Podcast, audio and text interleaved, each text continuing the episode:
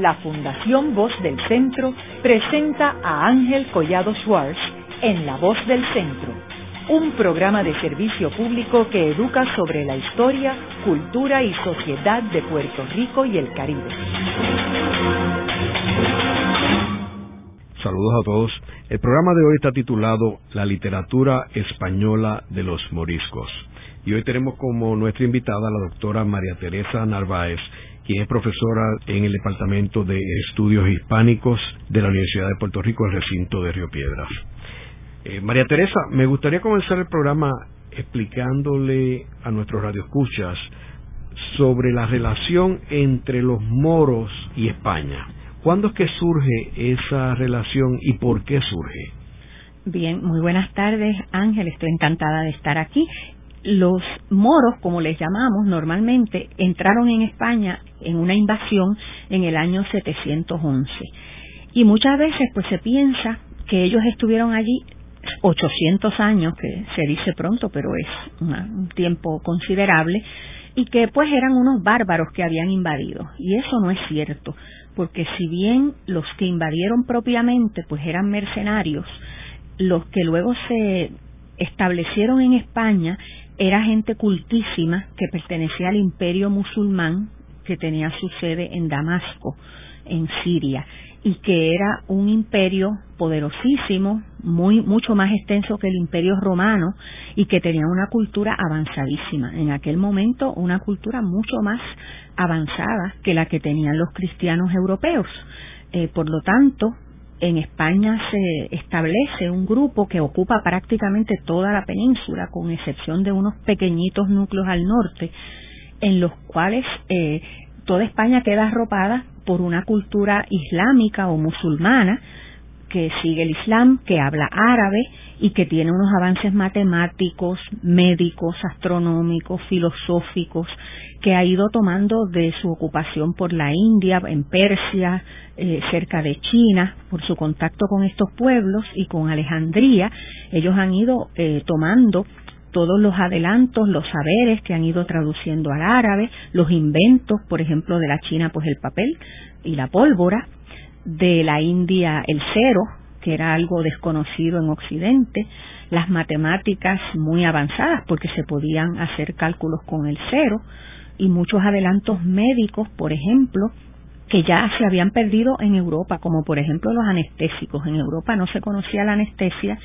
y los árabes practicaban la anestesia, las autopsias, la, lo que hoy llamaríamos la musicoterapia, estaban muy avanzados en, esa, en esas ramas del saber y todo eso pasa a lo que hoy conocemos como España y que ellos llamaban al-Ándalus.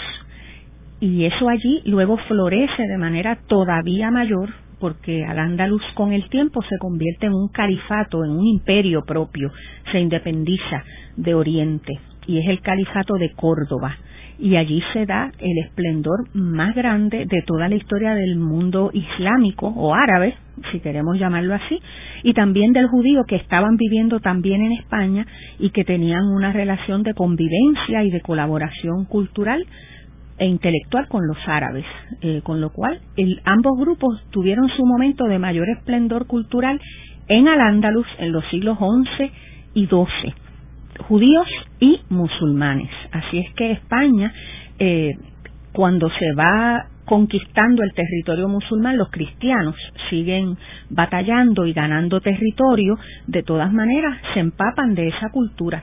En español tenemos 10.000 palabras del árabe. O sea, que ellos llegan por el norte de África, ¿verdad? Sí, sí, por, el, estrecho. y entonces de ahí llega por Gibraltar y ahí que eh, penetran en la península ibérica. Exactamente. Ahora, ellos no logran eh, avanzar más allá de los Pirineos, ¿verdad? Eso era el intento y llegaron a, a, estar en el sur de Francia, pero ahí pues fueron detenidos por Carlos Martel y entonces tuvieron que bajar la frontera y, no pudieron, porque los planes eran, claro, arropar toda Europa. ¿Y cuál es el detonante para que surja la reconquista, donde empiezan a sacarlos de la península ibérica? Bueno, esos pueblos del norte que eran, estaban divididos, ¿verdad? Había reyesuelos y estaba, por ejemplo, el reino Astur, leonés, y entonces empiezan ahí algunos capitanes a batallar contra los moros y a ganar territorio. Pero el interés básicamente era el poder político y, militar y económico, aparte del aspecto, digamos, religioso. Pero yo diría que el aspecto religioso era una excusa que de alguna manera pues exacerbaba y enriquecía el interés de toda aquella gente por luchar contra los moros, pero también sabemos que históricamente muchas veces había alianzas entre moros y cristianos para luchar contra otros reyes, moros o cristianos, porque no había un solo rey en el norte, había varios y no eran españoles, todavía eso no existía como palabra ni como concepto de nación, eran cristianos.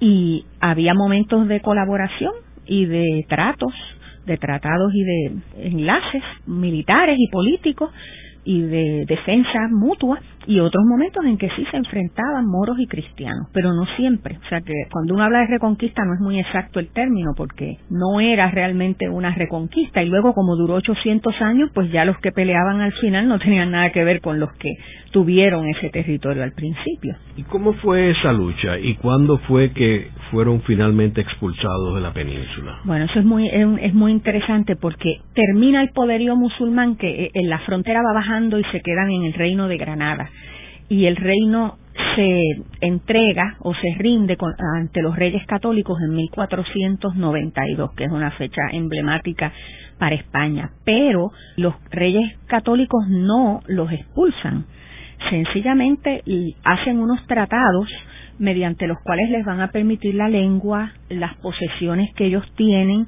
eh, les van a permitir la libertad religiosa y de hecho se, se autodenominan reyes de las dos religiones, la católica y el islam. Eso es algo que se conoce poco. Muchos se fueron porque pensaron que esas capitulaciones o esos acuerdos no se iban a cumplir, como en efecto así fue. Pero por lo menos por ocho o nueve años sí se cumplieron. Pero ya en 1500 empiezan a bautizarlos obligadamente, decirles o se bautizan o se marchan, pero esto va ocurriendo por zonas en Granada, en Castilla, en Aragón los dejan hasta 1525 siendo musulmanes, después que paguen un impuesto especial, y en Valencia también. Ya después que los bautizan a todos, en 1525, no los expulsan. Y ahí es que empieza un problema de una población que se ha visto obligada a tener una nueva ley, una nueva religión, que se les ha prohibido su lengua árabe, sus vestidos, sus costumbres, su música, y su identidad en el fondo está siendo amenazada. Pero, y ellos se van a resistir, como vamos a ver, con la literatura eh, secreta, porque estaba prohibido escribir de estos temas, pero no serán expulsados sino hasta 1609, que se decreta que todos van a ser expulsados a pesar de que todos son técnicamente católicos. ¿Y los expulsan a dónde? Ellos se pueden ir a donde quieran siempre que no sean eh, lugares que estén regidos por España. Algunos se van a Europa, pero esos son los menos.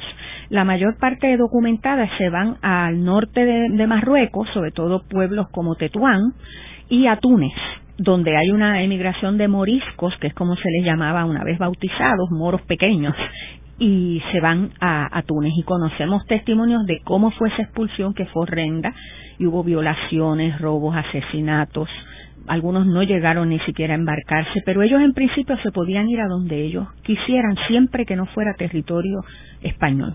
¿Y cuál fue la dinámica de la cultura arábica con la cultura cristiana y el eh, lenguaje? Eso es muy interesante también porque España le debe más a la presencia árabe de lo que a veces se quiere reconocer.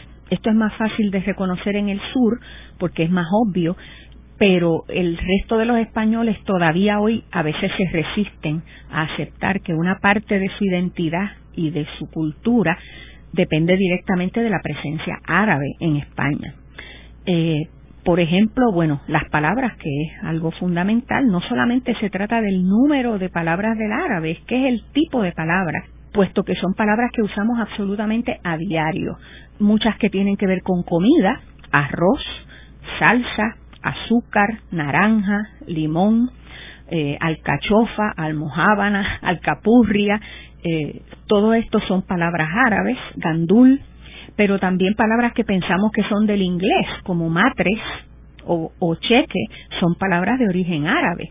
como lo son camisa, alcalde, alguacil, tarea, tarifa, aduana, arrabal, barrio, en fin, eh, son una cantidad de, palabras eh, enormes que además son de uso diario para cualquiera de nosotros. Y por supuesto, palabras emblemáticas que uno asocia con España, como olé. Muchos piensan que su origen realmente es wallah, por Dios, que es una palabra en el fondo, una, una exclamación árabe. Y el ojalá, que tanto decimos, es inshallah, si quiere Dios.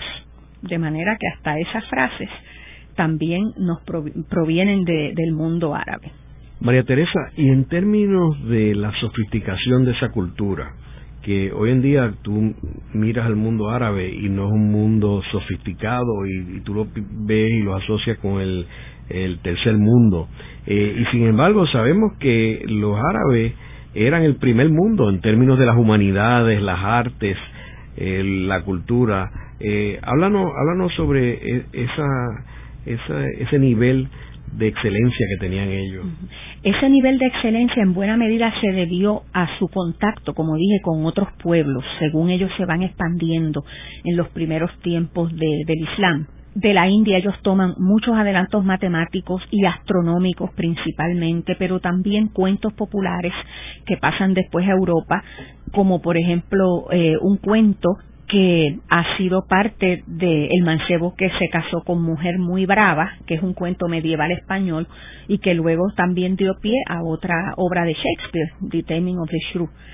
Y también, por ejemplo, en Persia ellos se sofistican mucho, si se puede decir así, porque los persas tenían una cultura muy, muy avanzada y entonces ellos toman la, el tejido de alfombra, el método de los azulejos y sabemos, por ejemplo, que ya cuando están en su momento de esplendor, aunque no el mayor que se da en Al-Ándalus, pues en Bagdad, por ejemplo, hay un palacio extraordinario en cuyo salón del trono, para sorprender a los visitantes, se abría de momento el suelo y empezaba a emerger un árbol de oro y plata con piedras preciosas y pájaros que cantaban. O sea, eran muy amigos de los mecanismos y de ese tipo de adelanto y eran para impresionar al visitante, sobre todo si no era musulmán. Y en ese palacio había agua corriente, fría y caliente, había aire acondicionado porque se hacían traer grandes trozos de hielo y de nieve y se podía llevar por medio de unas rejillas el, vapor frío y se refrescaba todo el palacio. Se tomaban sherbets, que es una palabra árabe también, ¿verdad? Con azúcar. Y había un hospital muy importante que crea un famosísimo médico que todavía su obra se puede estudiar porque está traducida. Y este médico funda un hospital en el que opera cataratas. Estoy hablando del siglo VIII, años 700 y pico. Él opera cataratas usando espinas de pescado eh, y conoce la anestesia, practica la autopsia, los tubos para alimentar enfermos que no pueden tragar y era un médico realmente eh, muy de avanzada y él observa que los pacientes se sanan más pronto si escuchan una música muy determinada. Por lo tanto, él lleva músicos a tocar al hospital y tiene un tratado sobre esto que hoy en día lo, lo, llamaríamos la musicoterapia y nos parece que es una cosa muy moderna y ya esto se practicaba en Bagdad en pleno siglo VII. De manera que había un adelanto cultural enorme y ellos traducen a Aristóteles, a Platón, a Galeno. Toda la sabiduría de los antiguos nos ha llegado a Europa por las traducciones árabes, porque en Europa esos textos originales se habían perdido por las guerras, por otros desastres, y ellos las estudian en Siria y en Alejandría, en Egipto, y entonces las traen traducidas ya al árabe, al resto del mundo islámico y al Ándalus. Y más tarde, el rey Alfonso X el Sabio establece una llamada Escuela de Traductores de Toledo, en la cual hay judíos, moros y cristianos, y ahí se traducen esos textos al latín y más tarde al, castellano.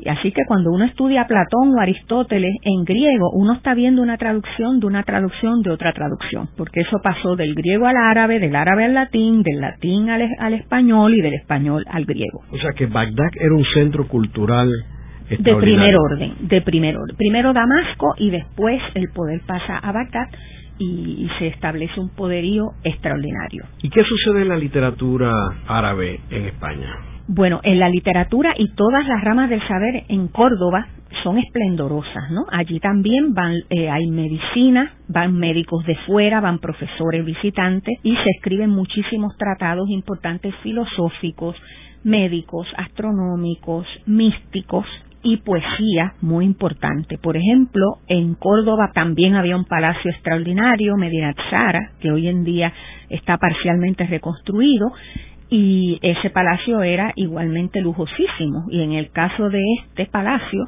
lo que tenía más extraordinario en el Salón del Trono era un estanque con una fuente de mercurio y una cúpula giratoria. Cuando llegaba un visitante ponían a funcionar la cúpula que girase y el mercurio a moverse con el surtidor de, la fuente y entonces se creaban unos efectos de luz y de color porque todas las paredes estaban pintadas de colores muy vivos y, y la gente hasta se mareaba. Un pobre rey cristiano llamado Ordoño se desmayó del shock cultural ante esa situación y tenemos casos de poetas extraordinariamente importantes, los más importantes de la literatura árabe y también judías, curiosamente.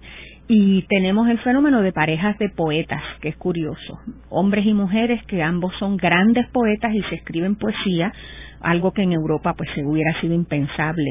Hay un caso particular de una princesa de Córdoba, muy hermosa, y muy poco modesta llamada Walada y esta mujer se así ella escribía versos celebrando su propia belleza y se los mandaba a bordar en su túnica de modo que ella iba paseando por la ciudad sin velo y celebrando su belleza en versos que ella misma escribía. Y tuvo un amante que era Ibn Saidun y con él escribieron se escribieron poemas de amor extraordinarios que se conservan hoy y luego se pelearon y ella le escribió poemas casi impublicables, pero muy ingeniosos y buena poesía, y entonces lo acusó de malversación de fondos públicos porque él también era un funcionario público, de modo que él estuvo desterrado unos años y se conserva la poesía nostálgica de amor que él escribe en esa época. Y como esa, muchas otras parejas, o sea que había una cierta libertad cultural y podría estar nombrando muchísimos otros pensadores y autores de primerísimo orden en la literatura árabe de la época. ¿Y cuál fue la edad de oro de esta literatura?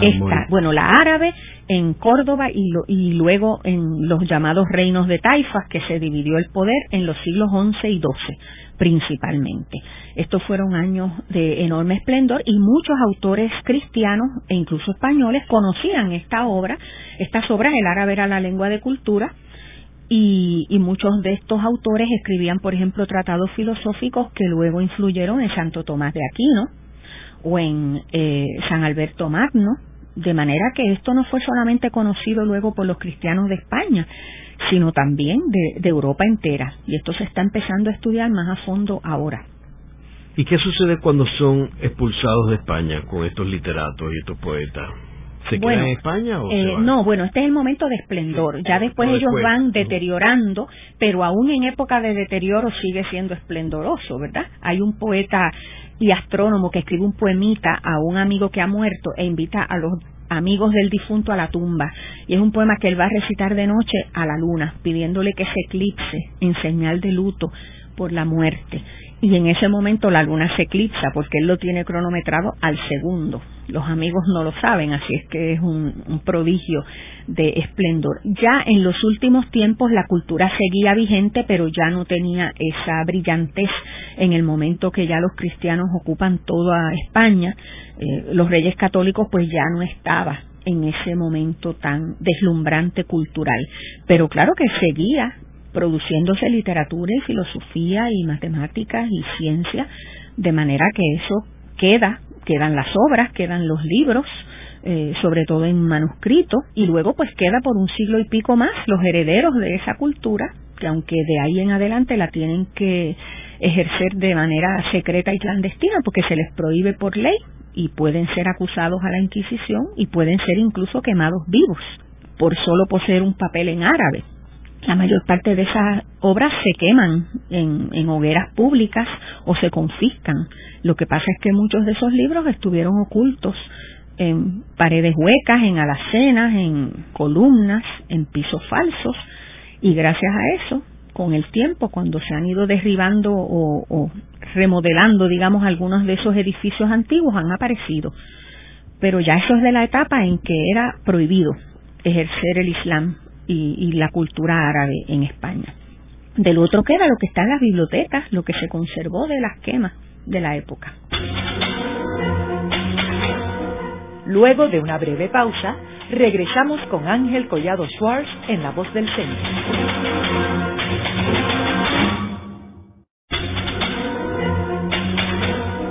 Regresamos con Ángel Collado Schwartz en La Voz del Centro.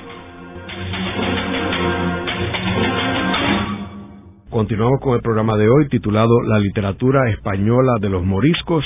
Hoy con nuestra invitada la doctora María Teresa Narváez, profesora del Departamento de Estudios Hispánicos de la Universidad de Puerto Rico del recinto de Río Piedras. En el segmento anterior estuvimos hablando sobre la importancia de la cultura árabe en la península ibérica y cómo eh, por cientos de años los árabes eran los sofisticados de la península ibérica. Eran las personas cultas, los científicos, los humanistas, los poetas, los artistas, eh, y cómo finalmente en el 1492 fueron expulsados totalmente de la península ibérica. Ahora, tú mencionaste en el primer segmento, eh, María Teresa, que durante cientos de años convivieron en la península ibérica los judíos, los árabes y los cristianos. ¿Cuál era la relación de los judíos con estos otros dos grupos? Bueno, los judíos entre los cristianos tenían una relación muy particular porque se les encomendó ejercer la banca, eran los prestamistas, y esto aparece y se refleja en la literatura, hay una escena en el Cantar de Neocid que el Cid necesita dinero, moneda, y va a dos judíos que le prestan, ¿verdad? Y esto era una realidad histórica, esto en la parte cristiana, y incluso eran los que acuñaban la moneda, porque los cristianos consideraban que esa actividad pues no era muy buena o muy lícita y por lo tanto se la dejaban a los judíos. Esto obviamente les fue ganando un poder enorme eh, y andando el tiempo comenzaron a ser una amenaza económica para los cristianos que los empezaron a obligar a bautizarse, no obligar de, la, de manera estricta, pero sí a hacer algún tipo de presión y muchos se fueron bautizando pronto. Los que no se habían querido bautizar, pues ya en 1492 los obligaron a hacerlo o a marcharse definitivamente al exilio. querría decir un momento que muchos de esos judíos que sí se bautizaron se casaron con mujeres de la nobleza cristiana. Se hicieron cristianos, cambiaron su nombre y su apellido y ejercieron como cristianos y casi toda la nobleza española estaba mezclada de sangre judía empezando por Fernando el Católico, ¿verdad? De manera que eso era algo que también era un poco incómodo para el resto de la población, pero a los que realmente se expulsó fue a los que no se quisieron en ningún momento bautizar. En el caso de la relación de judíos y musulmanes, pues fue una relación de mucha colaboración, o algunos judíos fueron eh, asesores de algunos califas o de reyes, de manera que tenían cierto poder político y había mucha colaboración cultural sobre todo. Los judíos escribían indistintamente en hebreo y en árabe. Y de hecho hay una cosa interesante, para los judíos el hebreo era un idioma solamente mm, dedicado a temas religiosos, así que se rezaba en hebreo y se escribían textos religiosos en hebreo, no se usaba para la vida diaria porque era una lengua que ellos consideraban sagrada por ser una lengua de revelación divina. Como ellos ven que los árabes usan el árabe, que también para los árabes es lengua sagrada, porque es la lengua de la revelación en que Dios le habló al hombre, según ellos, y ellos sin embargo usaban el árabe no solo para rezar y temas religiosos, sino para escribir temas científicos o literarios y para el habla cotidiana, los judíos empiezan a imitar ese fenómeno y es la primera vez en el siglo XI que el hebreo comienza a hablarse y a utilizarse para escribir textos que no fueran solo de temas religiosos, con lo cual esa lengua pues se enriquece mucho más, ¿verdad? Y sale de un ámbito estricto de temas religiosos para abrirse a otros temas y ellos lo mismo podían escribir en hebreo que escribir en árabe, porque por supuesto que hablaban árabe, como muchos cristianos cultos, era la lengua de la diplomacia y era la lengua de, eh, de la cultura, de la alta cultura. De manera que estos judíos colaboraban con musulmanes, se leían los unos a los otros y hay eh, importantísimos filósofos hebreos, judíos de esa época del siglo XI, XII, XIII, importantes exegetas de la Biblia, poetas, músicos, matemáticos, médicos, y algunos eran más de una de estas cosas, porque eran gente especializada en varias disciplinas, como Maimónides, que era de Córdoba y era médico, matemático, filósofo, de manera que él utilizaba muchas, eran muchas las disciplinas que dominaba y en las que ha dejado escritos muy pero que muy importantes. ¿Por qué tú crees si eran tan importantes los judíos y los árabes para la península ibérica? ¿Por qué tú crees que fueron expulsados? Bueno, yo creo que en el caso de los judíos me parece que tuvo mucho que ver con una, una sensación de que eran una amenaza social. Eh, la nobleza y la propia corona pensaba que estos judíos iban a constituir la burguesía en España, porque eran los que se habían hecho más ricos justamente por ser prestamistas y ser banqueros. Y en ese caso, pues había que controlarlos aunque fuese a nivel religioso, ¿verdad? O se marchan o se hacen cristianos. Hacerse cristianos implicaba abandonar la banca. España se queda sin banqueros en 1492 porque se marchan unos 50.000 judíos, que es lo que se va, pero los que se quedan, que se bautizan, no, no asumen la banca. Entonces España tiene que pedir prestado fuera de su territorio nacional a familias de banqueros que estaban en Génova, por ejemplo, o en otros lugares de Portugal, también que había familias importantes de banqueros y España que está justo en el momento de descubrir América y de colonizar y conquistar América, que es una empresa costosísima, tiene que seguir pidiendo préstamos fuera y por lo tanto se pagan fuera y esto va desangrando económicamente a España, que si bien es cierto que recoge inmensas fortunas de América, no es menos cierto que a veces, a veces los barcos enteros solo recalaban en el puerto para tocar puerto, pero tenían que seguir a Génova porque todo lo que iba en el barco era para pagar préstamos. Y llegó un punto en que España ya no tuvo crédito porque estaba excesivamente endeudada y muy en bancarrota, porque no tenía ese dinero, no volvía a circular dentro de, de la península ni del reino español. Es interesante que algunos de los judíos de España se ubicaron en Holanda eh, que, había, que había sido una parte del imperio español y que convierten a Holanda en, uno de los poderíos y en el siglo XVII eh, se convierte en el poderío más importante del mundo por estar este centro financiero allí. Sí, y además muchos de esos que se fueron también luego se convirtieron en grandes pensadores y filósofos como Spinoza y otros y eran de origen sefardí incluso el, uno que fue primer ministro de Israel, de apellido Pérez, es Pérez, es de origen sefardí. Ahora, tú mencionabas que en el 1492 pues expulsan a los judíos, expulsan a No, a los árabes no. No los expulsan, los vencen. Los vencen. Los vencen, pero les permiten quedarse mediante unos acuerdos que no se cumplen por mucho tiempo, pero que pero no se les expulsa hasta tardísimo. Entonces, si bien es cierto que ellos pierden estos dos grupos poderosísimos, pues descubren América, que en realidad representa un, una extraordinaria oportunidad para España. Este, si bien estaban quebrados, pero por lo menos tenían esos ingresos que no los tenían si no, no hubiera descubierto América. Ahora, eh, entrando en la literatura española de los eh, moriscos, ¿cuándo es que surge esa literatura? Bueno, eh, yo me voy a referir a una literatura que técnicamente se llama con un nombre un poco curioso, aljamiada.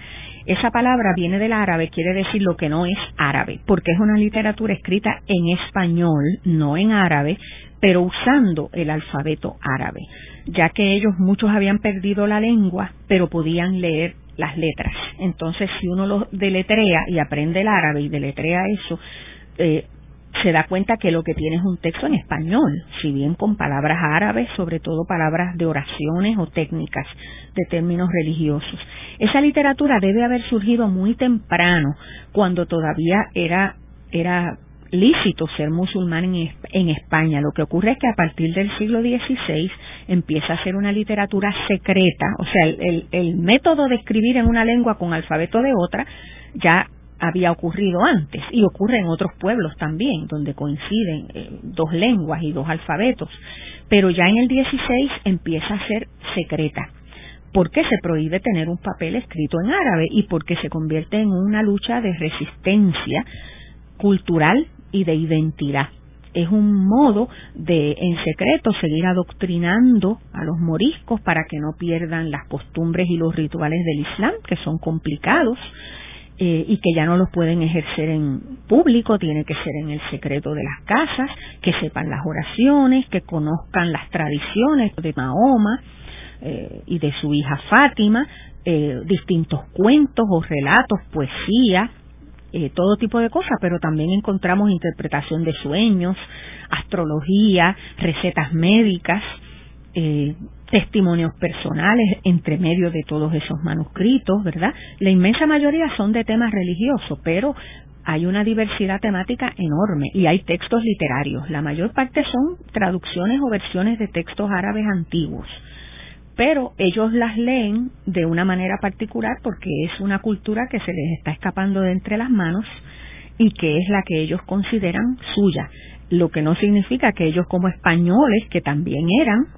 no vayan a ver las comedias de Lope de Vega al teatro, no lean a Góngora o a Garcilaso o a Lope de Vega, o no vayan a las universidades cristianas porque a ellos los obligan a ser cristianos y ellos conocen el cristianismo porque están obligados a asistir a misa todas las semanas, a confesarse. Es más, les dan una especie de pequeños quizzes, podríamos decir, para estar seguros de que sabían el Padre Nuestro, el Credo, el Ave María, la Salve, que se sabían santiguar, persignar, de manera que ellos estaban obligados a ejercer el catolicismo públicamente y muchas veces en secreto tenían otra religión. También sabemos que a veces cuando bautizaban los niños, lo que hacían era irse a la casa y frotarlos fuertemente la frente para quitarles la señal de la cruz y ponerles un nombre árabe. Esto es lo que se llama romper la crisma, que todavía lo usamos como frase, ¿verdad? y que realmente es quitar la marca de la cruz en la frente, era desbautizarlos, ¿verdad? Y cuando decimos que uno va de la seca a la Meca, pues eran las peregrinaciones a Meca que hacían los musulmanes que salían de Sevilla, donde estaba la seca, que era donde se hacía y se eh, acuñaba la moneda. Y ahí partían las peregrinaciones hasta Meca, en Arabia Saudita. Y como era un viaje tan largo y tan complicado, pues todavía hoy lo usamos como una eh, imagen de cuando uno tiene que caminar muchísimo haciendo alguna gestión. ¿Y en qué se diferencia el texto español del texto Bueno, los textos españoles, la literatura, no sé si te refieres a, a, literatura propiamente, bueno, es una literatura que también es muy interesante porque en, esta época del 16 había mucha censura literaria y los escritores no podían llamar a las cosas por su nombre, así es que tenían que ocultar. Y la literatura está llena de alusiones a esos moriscos y a esos judíos que vivían entre ellos, ¿verdad? Por ejemplo, voy a mencionar que la literatura española de, esa, de esos tiempos está bastante obsesionada con la comida y concretamente con si se come o no se come cerdo o tocino. Y eso que parece algo, pues, completamente anecdótico, en realidad de lo que se está hablando es de si la persona tenía sangre judía o mora, porque ellos trataban de no comer cerdo ni sus derivados porque lo tenían prohibido en su antigua religión. Entonces la literatura española está llena de alusiones a personajes que no comen jamón ni tocino y otros que lo comen, u otros que lo comen pero disimulando como Don Quijote, que come duelos y quebrantos los sábados, eso es que comía jamón con huevos los sábados, pero le llamaba duelos y quebrantos, porque así le llamaban los descendientes de judíos. Para ellos era un mal rato tenerse que comer aquello para disimular que tenían sangre judía. Cervantes está burlando y diciéndonos que el Quijote tenía sangre judía y así muchas otras cosas.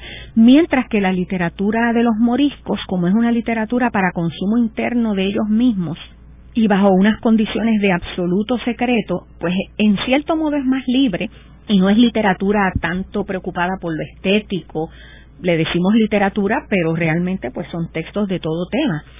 Pero ellos eh, pueden hablar de otras cosas, no tienen que usar necesariamente tantas metáforas, aunque a veces las hay muy hermosas, porque es una literatura de ellos para ellos. Lo que ocurre es que es una literatura de resistencia, de adoctrinamiento, de recordarle su tradición, sus antepasados Mahoma y toda la familia de Mahoma, ¿verdad? Eh, de mantener viva su identidad cultural y religiosa. En ese sentido, pues son muy distintas, ¿verdad?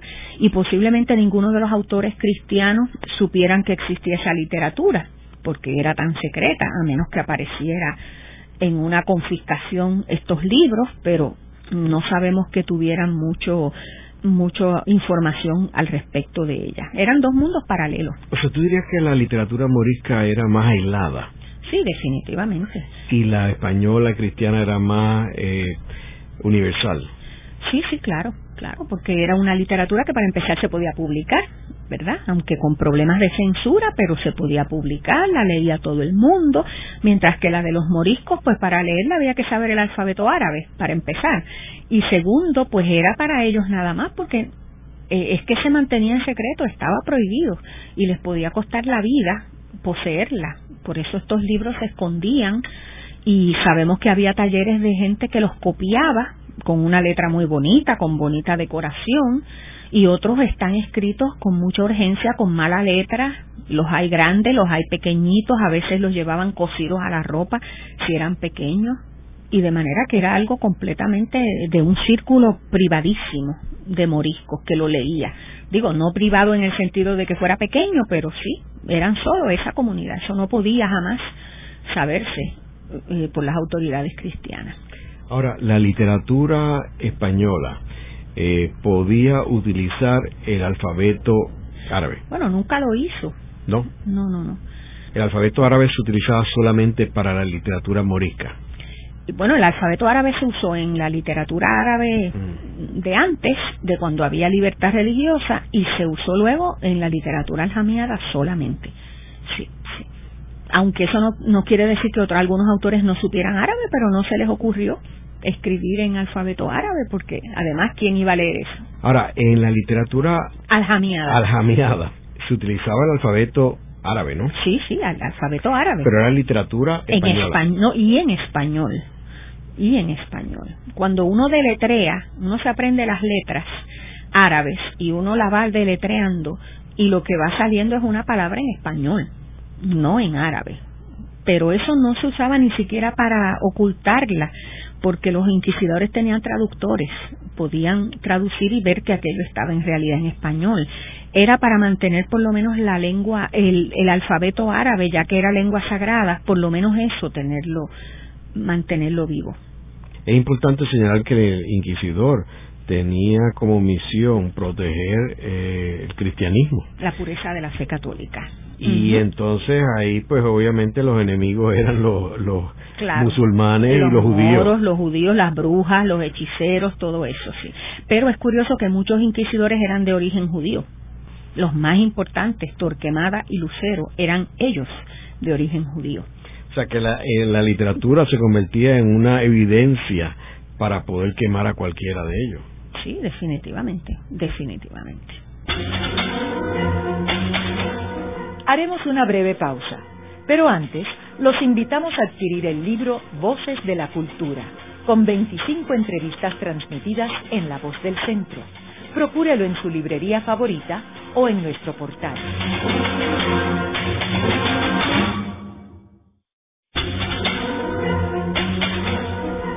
Están escuchando a Ángel Collado Schwartz en La Voz del Centro.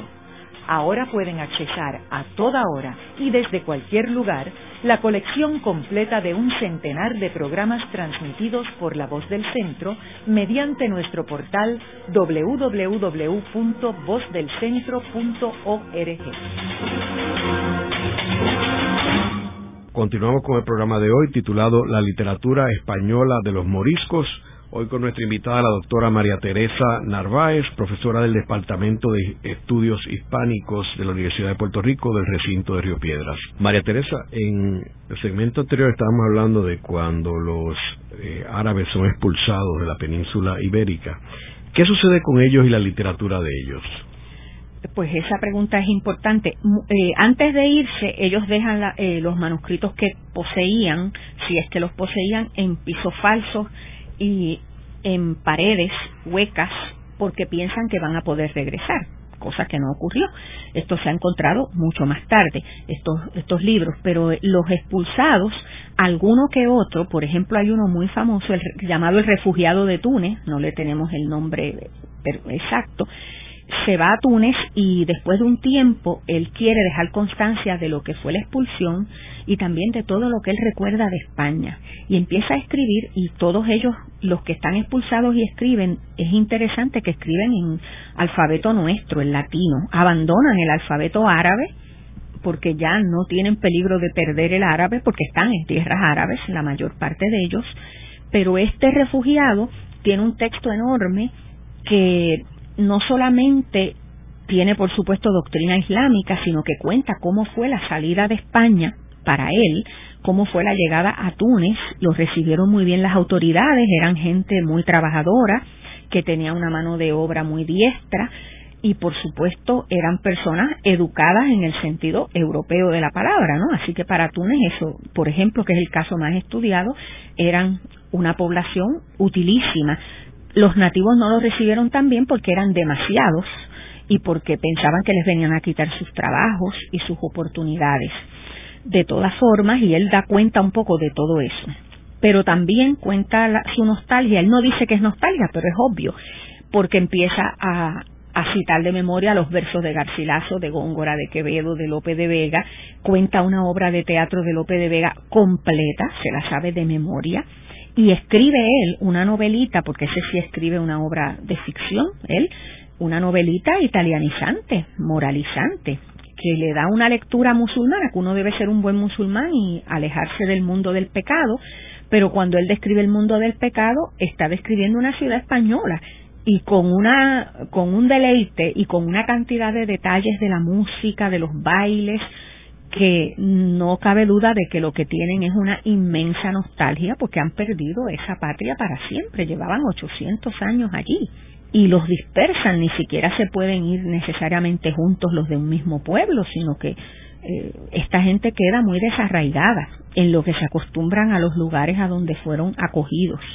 Y estuvieron hablando español hasta el siglo XIX y muchos de ellos que yo he conocido descendientes de moriscos guardan la llave de su casa en España, igual que sé que algunos descendientes de judíos expulsados guardan joyas que sacaron las moriscas, que las metían dentro de unas empanadas grandes y metían joyas escondidas y, esas familias conservan todo eso. Y saben su apellido español, de dónde eran, o sea que aún al día de hoy ellos se sienten muy orgullosos de ese pasado porque ellos saben que Al-Ándalus fue el momento más importante de la cultura eh, de, los árabes y por otra parte porque ellos lo ven como una suerte de patria perdida.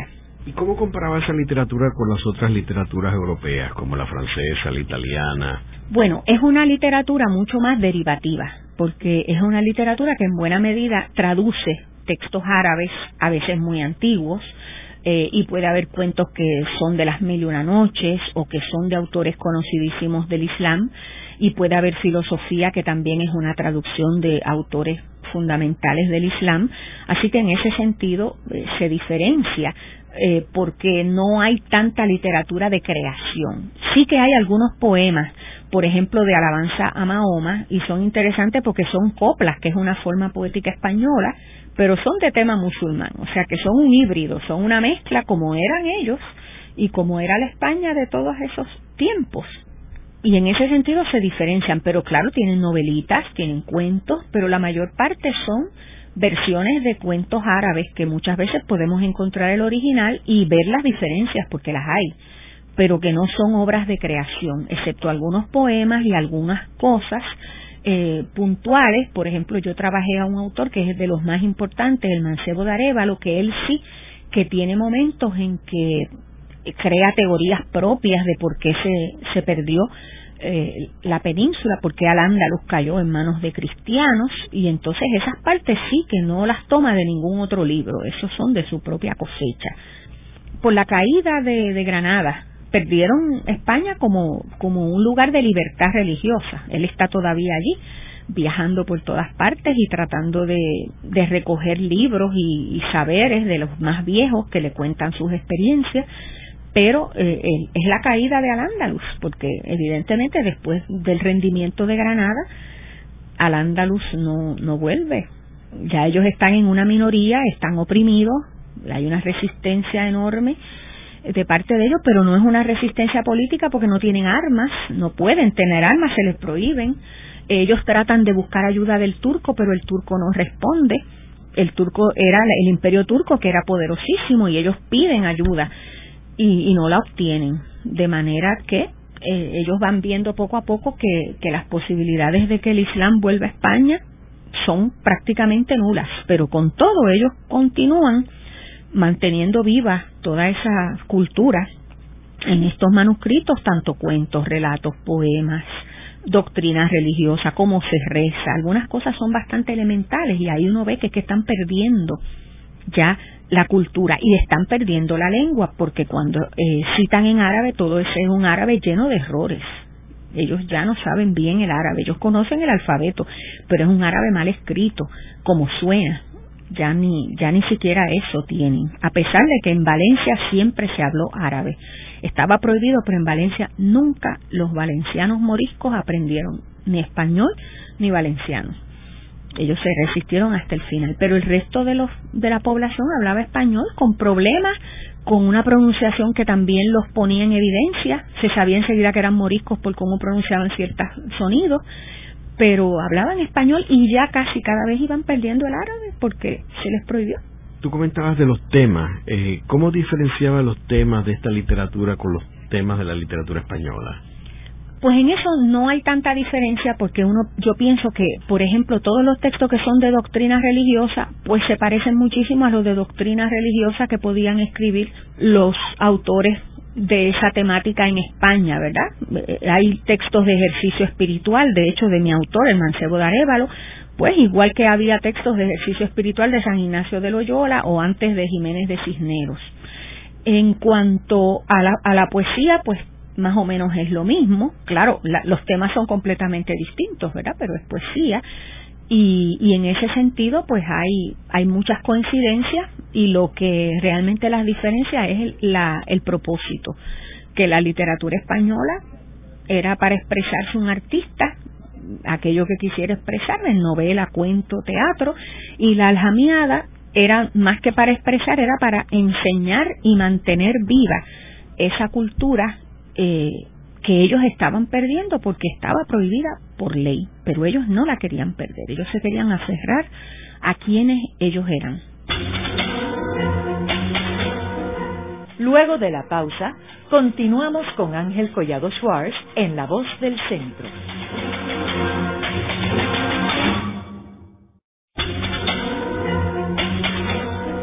Continuamos con la parte final de La Voz del Centro con Ángel Collado Schwartz. Pueden enviarnos sus comentarios a través de nuestro portal www.vozdelcentro.org.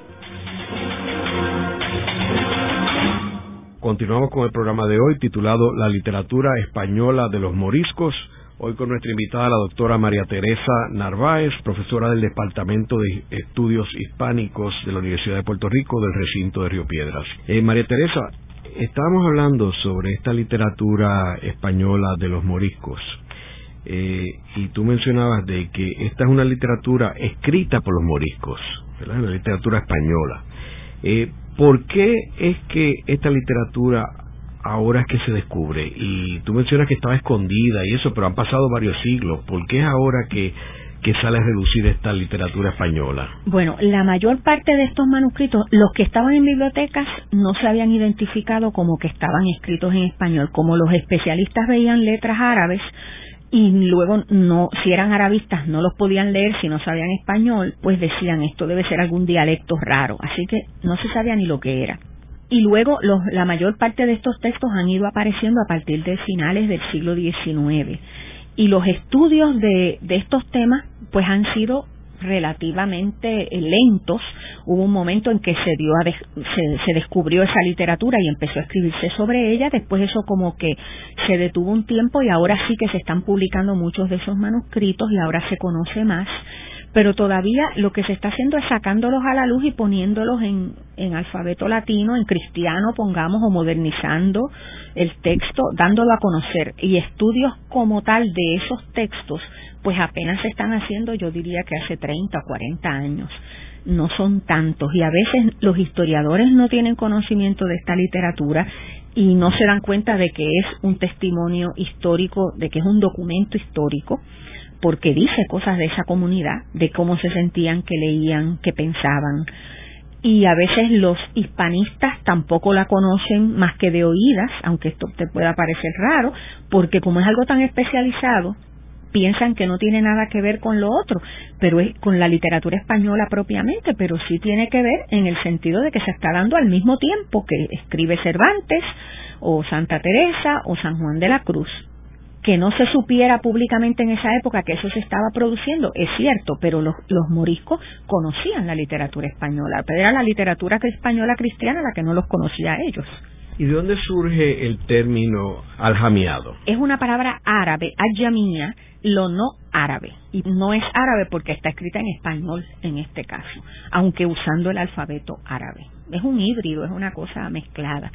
Y cuando hablamos de literatura morisca, a veces estamos hablando de la literatura que escribieron los cristianos españoles sobre tema morisco, que a veces ven al moro muy favorablemente porque como es el enemigo hay que ensalzarlo para que entonces vencerlo tenga más mérito.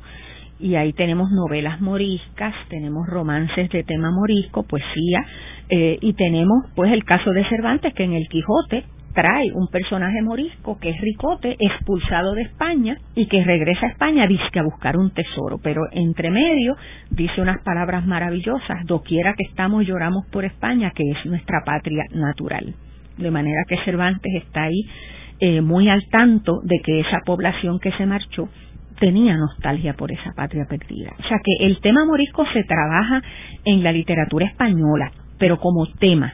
Pero eso no está escrito necesariamente por moriscos, sino por autores como Cervantes, el mismo Lope de Vega.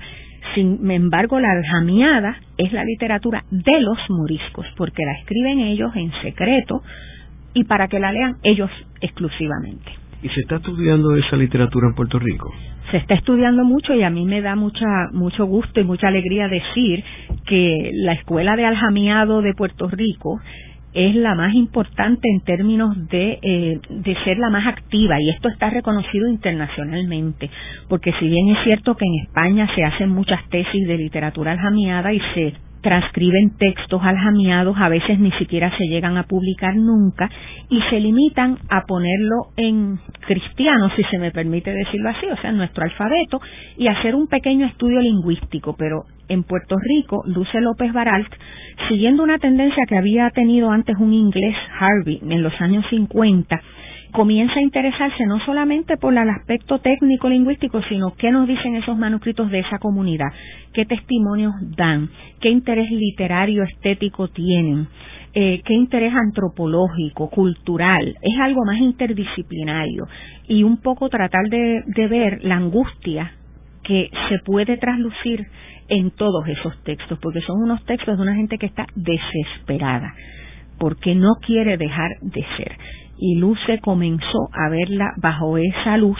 Eh, yo fui su alumna hace muchos años, aunque era estudiante de psicología, y aprendí el aljameado con ella, junto a ella tomamos árabe y todo, y, y seguí por ese mismo enfoque que ella le da.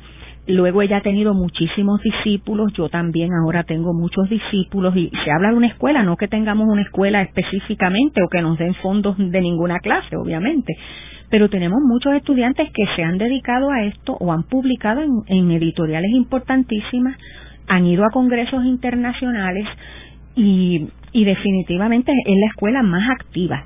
Eh, de, literatura aljamiada y, y, tengo que decir que los españoles siempre se asombran de cómo es que nosotros que estamos tan lejos y no tenemos ni siquiera los manuscritos originales en la mano, tenemos que irlos a ver allá o fotocopiarlos, nos interesa tanto y lo trabajamos con tanta pasión porque ellos lo trabajan de una manera mucho más fría y, y técnica, estrictamente lingüística. Eh, Luce tiene una teoría y yo creo que tiene toda la razón de que es porque nuestra situación de coloniaje, ¿verdad? Hemos sido colonia de dos imperios, como ha dicho Rafael Sánchez, nos permite ser muy susceptibles a lo que es uno sentir que su identidad está amenazada que su lengua podría estar amenazada. Claro, aquí no es que se ha prohibido nunca el español, pero ha habido intentos parecidos, como imponer una lengua para la enseñanza pública que no sea el español. Y entonces nosotros como que nos podemos identificar con el horror que debe ser sentir que a uno le prohíben, porque es un próximo paso, ¿no? Eh, hablar su lengua materna, que a uno le prohíben sus creencias religiosas o su cultura o su comida o su vestido. Y yo creo que quizás nos identificamos tanto que cuando estamos estudiando al jameado estamos viéndonos en un espejo de lo que podría llegar a pasar. Y por otro lado, al ser puertorriqueños y no tener el peso necesariamente de que a uno le hayan contado la historia como se la contaron a los españoles, que era básicamente la, versión oficial era que los árabes estuvieron en España 800 años, pero no pasó nada. Eran unos vecinos incómodos que estaban ahí al lado. No se veían como una parte integral de la cultura española y los judíos lo mismo. Y nosotros como estamos fuera y no tenemos esa visión, pues los vemos de una manera más integrada y no tenemos ningún problema en ver que son culturas mestizas y que eso las hace mucho más ricas y maravillosas y diferentes España es diferente a toda Europa por, por esa presencia judía y musulmana tan brillante, que no es que hubo personas allí solamente, es que era el tipo de persona y el tipo de autor y de pensador que estaban generando una cultura extraordinaria allí. Entonces nosotros como personas de América no tenemos ese, ese tabú de decirlo, eso para nosotros no es ningún escándalo, no le quita nada al, al prestigio o al valor de España. Para los españoles sigue siendo un tema incómodo. Y yo me he encontrado con varias ocasiones en que he dado conferencias allá, e incluso hace dos días en el Sagrado Corazón, y una española me dijo, yo le agradezco porque usted me ha descubierto algo de mi propia cultura y de mi historia que a mí no me habían dicho. A veces hasta los universitarios, cuando escuchan estas cosas, se sienten como que les han tomado el pelo, porque no les han explicado la historia completa. El rompecabezas le faltaban esas dos piezas, judía y musulmana, para entender un montón de cosas de lo que es esa cultura. En el programa de hoy hemos discutido la importancia de la cultura arábica en, la península ibérica. Hemos visto cómo los árabes era el grupo más sofisticado de la península ibérica que eran las personas cultas, las personas, eh, los humanistas, los filósofos, los artistas, y cómo en el 1492 eh, abandonan a la península ibérica y eventualmente son expulsados en 1609. Hemos discutido hoy también la literatura aljamiada, la cual es eh, una literatura de texto en español con alfabeto árabe, y cómo esa literatura guarda parte o aspectos importantes de la cultura arábica en el mundo hispano. Eh, muchas gracias, María Teresa. Gracias. Esta ha sido una producción como servicio público de la Fundación Voz del Centro. Los invitamos a sintonizarnos la próxima semana a la misma hora. Y recuerden que pueden adquirir el libro Voces de la Cultura en su librería favorita o en nuestro portal